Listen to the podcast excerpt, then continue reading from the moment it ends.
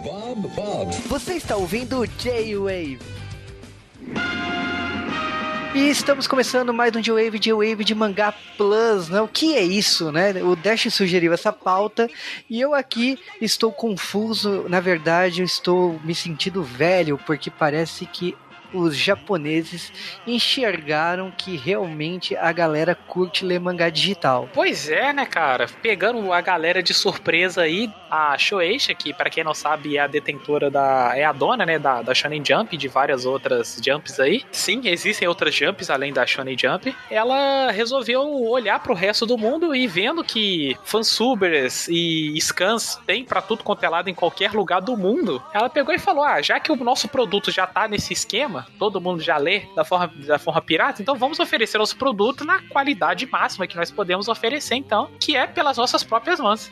E a partir daí tem aí o, o Mangá Plus, que a gente tem os mangás da Jump. Os lançamentos vão ser simultâneos, segundo ela mesmo. E o que ela fez que eu achei interessante é que, como não dava para sair traduzindo tudo e levar um tempo, ela fez o seguinte: ela botou os três capítulos iniciais e os três últimos capítulos. Aí como é que funciona? Você sempre vai ter os três últimos capítulos do mangá, Boku no Hero, por exemplo, é disponível para você ler de graça. Porém, quando sair um capítulo novo, o capítulo mais antigo, ele fica fora do catálogo e você só vai poder ter acesso aos três últimos.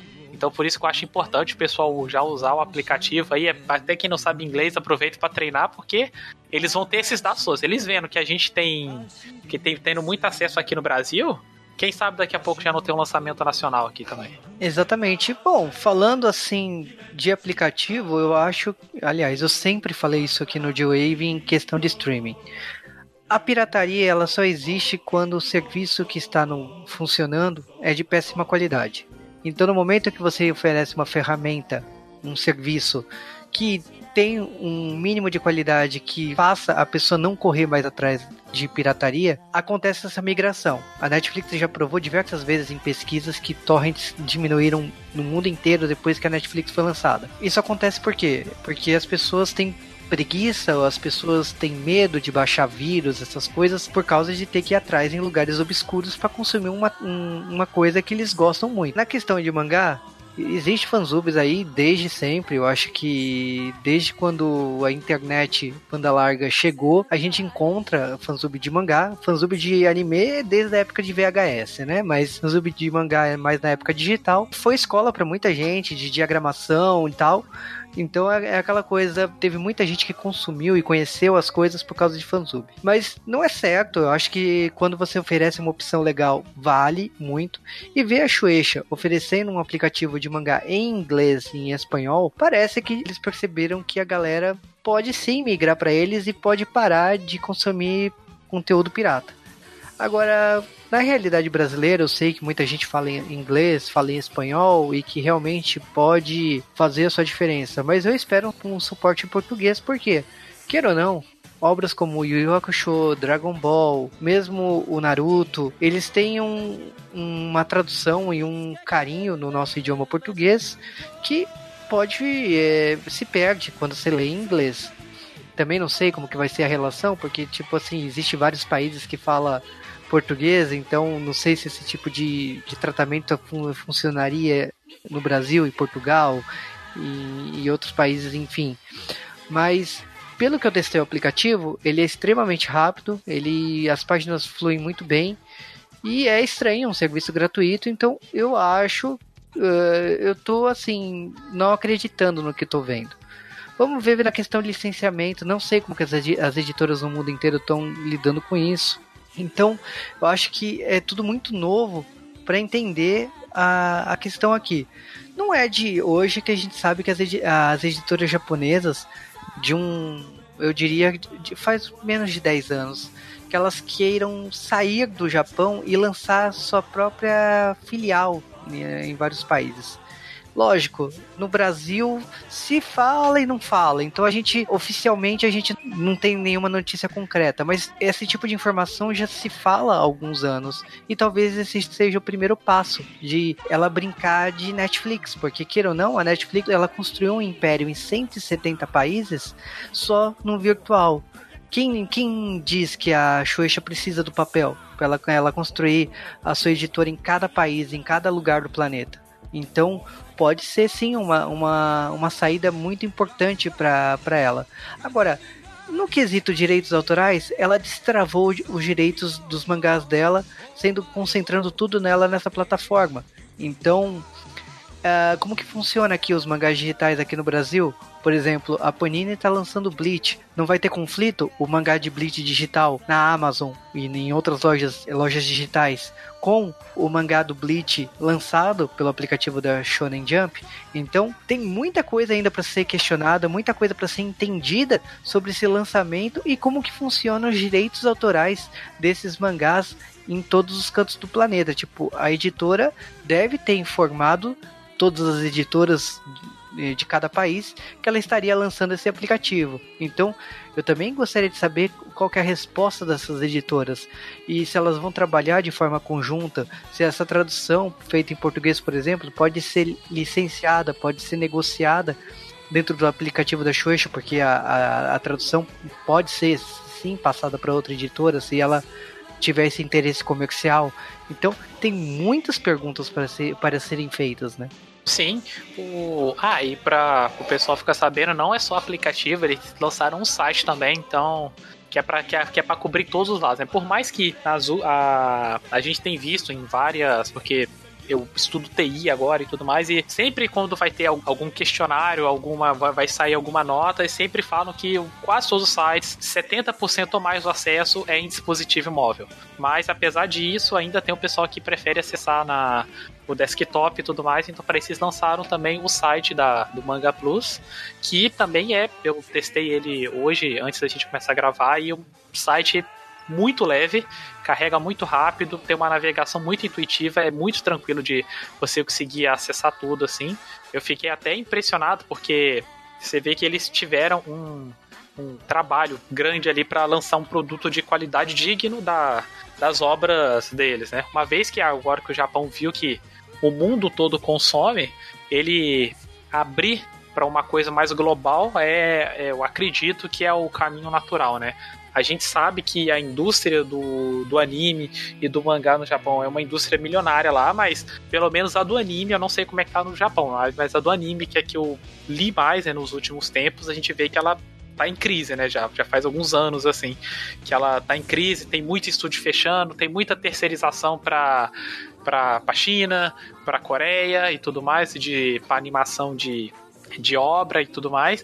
Então, tá abrindo para o resto do mundo é uma já é uma alternativa que eles têm para ter um dinheiro a mais ali, porque uma vez que a gente já consome essas obras e eles não recebiam nada até então, né, antes de ter uma Crunchyroll da vida, eles estarem se abrindo é uma chance de fazer essa indústria aí se manter por muitos e muitos anos aí. Eu ainda quero entender a logística financeira, porque que, quando a gente fala em Netflix, você tem uma assinatura. Quando você tem o Cracker ou o Crunchyroll, você tem publicidade. Eu não sei como que o Manga Plus vai ser, porque pelo que eu testei, eu não vi propaganda nenhuma nos mangás que eu, que eu li. Sim. Então, é, o que a gente pode, a partir de agora, é mais conjectura nossa, assim e tal.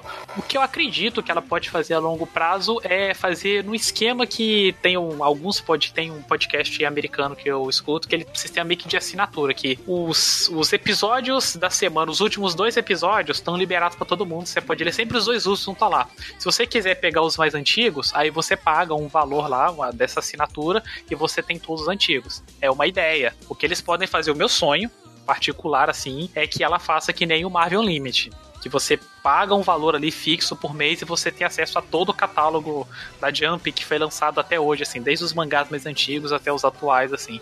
Um sistema de assinatura, assim. Esse é um sonho que eu tenho, assim. Mas não sei como que o Japão vai fazer nesse esquema de monetização, assim. É, lógico que a gente percebeu também que eles não lançaram em japonês. Por quê? Porque, queira ou não, tem o aplicativo deles lá no Japão, tanto que a tiragem de, de mangás digitais está aumentando cada ano eh, numa rapidez absurda. Inclusive, em alguns títulos já passaram os títulos físicos. Isso já está acontecendo. E eles têm a logística deles no Japão. Eles estão pensando agora no mercado fora do Japão. Então eu acho que vai ser interessante analisar isso. Alguns autores já lançaram aplicativos no Japão com em japonês e inglês, como o criador do Love Hina e do Negima, né? Que lançou um aplicativo de mangá gratuito tem uns alguns anos atrás, mas acabou não pegando. Então vamos ver que agora você está falando de Jump, né? Jump que está comemorando 50 anos, que tem jogo saindo no Play 4, Xbox, é, Switch no, em fevereiro. Você está falando de uma empresa que, tipo assim, todos os desenhos do que você conhece japoneses, a grande maioria, 80%, 60%, são da Jump. Então você eh, não é um autor pequeno, não é um título isolado, você está falando não, da Jump. Então é, é bem interessante ver, ver como é que eles vão reagir com isso e quais são as consequências, quais são a, as estratégias que eles vão conquistar esse público e como que será essa dinâmica com essas editoras em todo o planeta. E se vai afetar as lojas digitais, vai afetar os mangás físicos, eu acho que não, porque eu acho que tudo se complementa mas ver Sim. como isso funciona na prática e ver também a reação da pirataria. Eu acho que o maior teste aí de ferro da Shueisha é na questão pirataria. Eu quero ver como que vai ser feita uma pesquisa aí para mensurar se a pirataria vai ser interrompida ou se tem como mensurar que ela cairá nos próximos meses. Que eu estou interessado nisso. Eu acho que assim a Netflix já provou isso antes. Então vamos ver como que vai ser no mercado digital com serviço gratuito, como será. Sim, uma coisa que eu tava pensando aqui agora, só pra gente ir pra, pra nossa reta final aqui, é que podia, que pode ser interessante é a Shueisha fazer um, com algumas obras dela que tem muita obra da Shueisha que são medianas para baixo, assim, mas ainda tem um público cativo ela fazer que nem a DC, que a DC tem um esquema que é o Digital First, né? Que ela lança um, algumas, algumas coisas fechadas, ela lança só no digital e ela tem um público ali seleto que, tipo, para o lançamento de banca não ser ou comic shop não ser interessante, mas ela lança no digital, que tem um pessoal que acompanha ali, e depois que acaba a história ou o arco, ela pega e lança num um formato físico, uma tiragem menor e tudo mais. Então eu penso que, quem sabe, mais pra frente, alguns mangás que tá naquela berlinda para evitar o cancelamento e tudo mais, vá para esse formato 100% digital e depois, se se for o caso, sai, sai a versão física numa tiragem menor e tudo mais, assim, que seria uma ideia boa. Porque tem muito mangá que a gente acaba vendo aí que ele é cancelado, que a gente não vê o final, que essa era uma boa saída para fazer. Ou, quem sabe, alguns mangás exclusivos pro digital, para ela fazer teste com novos autores e tudo mais, seria uma, uma boa também. O Hokuto no Ken nos Estados Unidos foi lançado dessa maneira. Eles achavam que não teria público no, na versão impressa e eles lançaram digital primeiro, né? Então, eu não sei, é, pode ser sim uma estratégia. Inclusive, se na, quando falaram que Hokuto no Ken seria lançado no Brasil, eu achei que seria digital, porque eu não acredito nesse público do papel, não. Mas é, é interessante, eu eu quero, como eu comentei, eu quero ver a, a logística em cada mercado. E eu acho que sim, cada título pode ser lançado em um país que de repente não tem potencial para o material impresso ou para uma outra editora daquele país mesmo. Então, como que vai ser isso? Porque queira ou não, a Marvel acabou reconquistando os, os, heróis dela e licenciamento e tal, comendo pelas beiradas porque as empresas largavam aos poucos e ela foi construída com o Homem de Ferro. Então vamos ver como que a Shueisha constrói a editora dela aos poucos. Se a, se a estratégia dela é conquistar cada país, vamos dizer assim, com serviço digital, é, será que isso é uma estratégia para cada editora é, abrir mão da licença digital e, se fo e só se focar no, no, impresso? Como que será essa, essa estratégia da Shueisha? De repente, numa segunda etapa, lançar ela mesma a edição impressa países?